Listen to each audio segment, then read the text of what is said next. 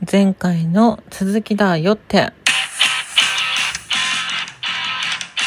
皆さんおはこんばんにちは。ニューハーフという男でも女でも経験できない特殊な生き方をしているスザンヌ美咲が暴く LGBTQ 性のお悩みぶっ込み案件スザンヌ美咲の秘密の花園性転換あり美容整形あり聞くだけで男の肉体を女にトランスさせてしまうラジオトーク公式番組でございます。本日も笑顔、ハート、ネギボタンをポチポチ押しながら聞いていってください。というわけで今日のテーマがこちら。前回ですね、ニューハーフオカマトランスジェンダー、ゲイ、ホモの違いとはっていうラジオを収録してたんですけど、ちょっと話しすぎて気がついたらあっという間にあの12分っていう制限が終わっててですね、あの12分制限終わってたって気がつかないで、その後5分ぐらい私話してて、あの画面見たら、あ、あなんか収録終わってんじゃんみたいな感じだったんで、あの、ちょっと途中からになるんですけど、そういった経緯があるんですけど、前回はニューハーフオカマトランスジェンダーゲイホモの違いをなんとなく話したんですけど、えっ、と、今回はですね、そのニューハーフオカマとかそういった言葉が社会的にまあ、良くない言葉とか、あんまりいい印象を持たれてないので、まあ、今後はちょっと言い方が変わってきてるよって話をしますね。えー、と最近で言うとですね私たちのような男から女に性別を変えている人のことを、まあ、女装女装って呼ぶ人もいるけど、まあ、女装はあんまりいい言葉じゃないのかもしれないけど、まあ、あの悪い意味合いは含まれてはないはずなんですけどね女性の服装をしてるだけだから。うんまあ、それそれの逆として男装っていう言葉がありますけどあと中国語であの女性服男性服のコーナーのことを女装とか男装とか書いてあって、まあ、漢字を読めばまさにその通りだなと思うんですけどまあそれは置いといてえっ、ー、と私たちのような男から女のトランスジェンダーのことを専門用語で MTF というんですが MTF に限った話をするとえっと、呼び方としては男の子とかいう呼び方がね、大体これ2000年の中盤ぐらい、大体2007年、6年ぐらい、5年ぐらい、まあ、それぐらいからちょくちょくちょくちょく増え始めてきたんですけど、まあ、これはですね、あの男の子の子が娘っていう風に書くんですけど、まあ、男の子なんだけど、女の子の格好をしてるっていう意味があって、まあ、使い始められた言葉かなと思います。で、これあの使ってる人たちとしては、っぱそのニューハーフっていうのが夜の仕事っていうニュアンスが強いのとあとニューハーフっていうのは手術をしている人っていう意識が強かったので、まあ、手術はしてないけどあのなんだろうで夜の仕事もしてないんだけど、まあ、自分たちのことを総称する呼び方として、まあ、男の子っていう風に使い始めたんじゃないかなと思いますね。で多分男の子っていうぐらいだから大体当時10代20代ぐらいの人が使って使い始めたのかなと思います。さすがにあのね5060の人が自分のことを男の子ってあの自称するのはちょっと厳しいと思うので大体10代20代ぐらい当時ねの人かなと思いますね。当時10代20代なんで大体まあ私と被ってるかなで現在30代ぐらいの人たちかなって感じですね。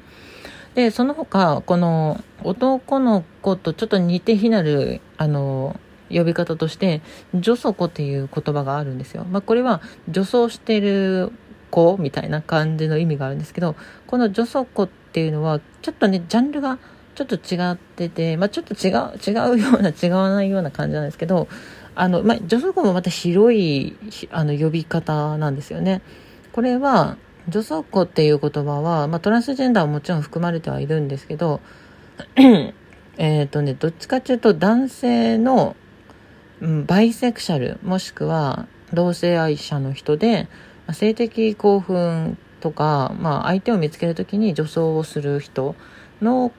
ことことっていうかそういう人たちが自分たちはまあ要するに女装するゲイですとか、まあ、ゲイっていう意識はなかったのかもしれないけど女装してるえー、まあ発展場とかそういった出会いの場所であの私女装してますよっていう意味で女装子っていう風に使ってた人が多いしまあ今だにまあ使ってる人いるんですけどだからまあ言葉のニュアンスとしてはちょっと古い古い私の基準でですけどねちょっと古い言葉なんで主に女装子っていう言葉を使ってる人はまあ30代以上かなってとこですね。で大体そういった発展場とか出会い系っていう意味合いがちょっと強くてそういったあの別にセックスとか発展場とかそういった意味合いからちょっと避けたいなっていう人はまた別の言葉を使ったりしますね。はい。であと他の呼び方としては元男の子という呼び方がありますでこの元男の子っていう表現はあの YouTube でも有名なトランスジェンダーの、えーと、青木かのさんが実証し始めた言葉なんですけど、まあ、これなんでそういう言葉を使い始めたのかっていうのは青木かのさんが YouTube でも言ってるんですけど、まあ、昔ですねテレビ番組のアナウンサーをしてたんですけど、まあ、その時にニューハーフっていう表現がちょっと事務所の方針的にちょっと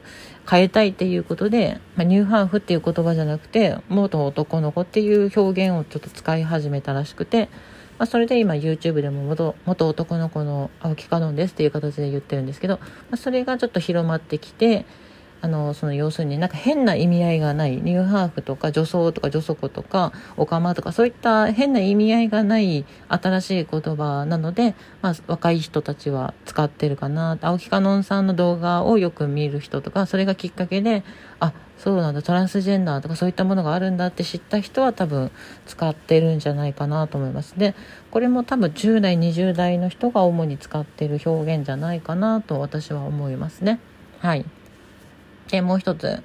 えもう一つはね女装ですね。はいさっきもちょっと話しましたけどこれはもうなんかなんか中なんか中中性的？中性的じゃなくてななんていうのかな？その公平な言葉？なんですよね。なんか女の装いなのでなんか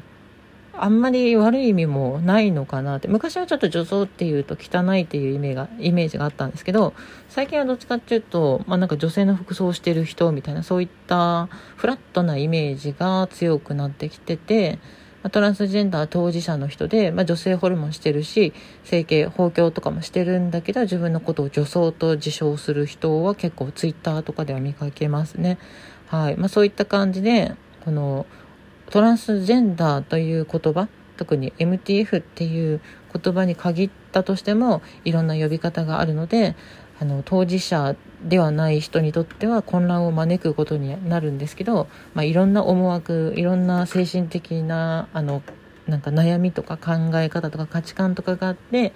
まあ、こういうふうに呼び方がね分岐してきたってことなんで、まあ、それをちょっと今回知っていただけたら嬉しいななんて思ってラジオを撮っちゃいましたよって感じです。はい。じゃあ今回はこれぐらいで終わりましょうかね。前回ちょっとあっという間に、あの、あっという間にっていうか前回長引いちゃったので、今回はこれでまとめたいと思います。この番組はこのようにトランスジェンダー、MTF、スザンヌ美咲が LGBTQ のお悩みぶっ込みつつ、性のお悩み、お悩みじゃないな、スザンヌ美咲の秘密を暴いていくっていう番組でございます。というわけで、もう、もういいや、終わろう。Twitter のフォローと、ラジオトーク、この番組のクリップもよろしくお願いします。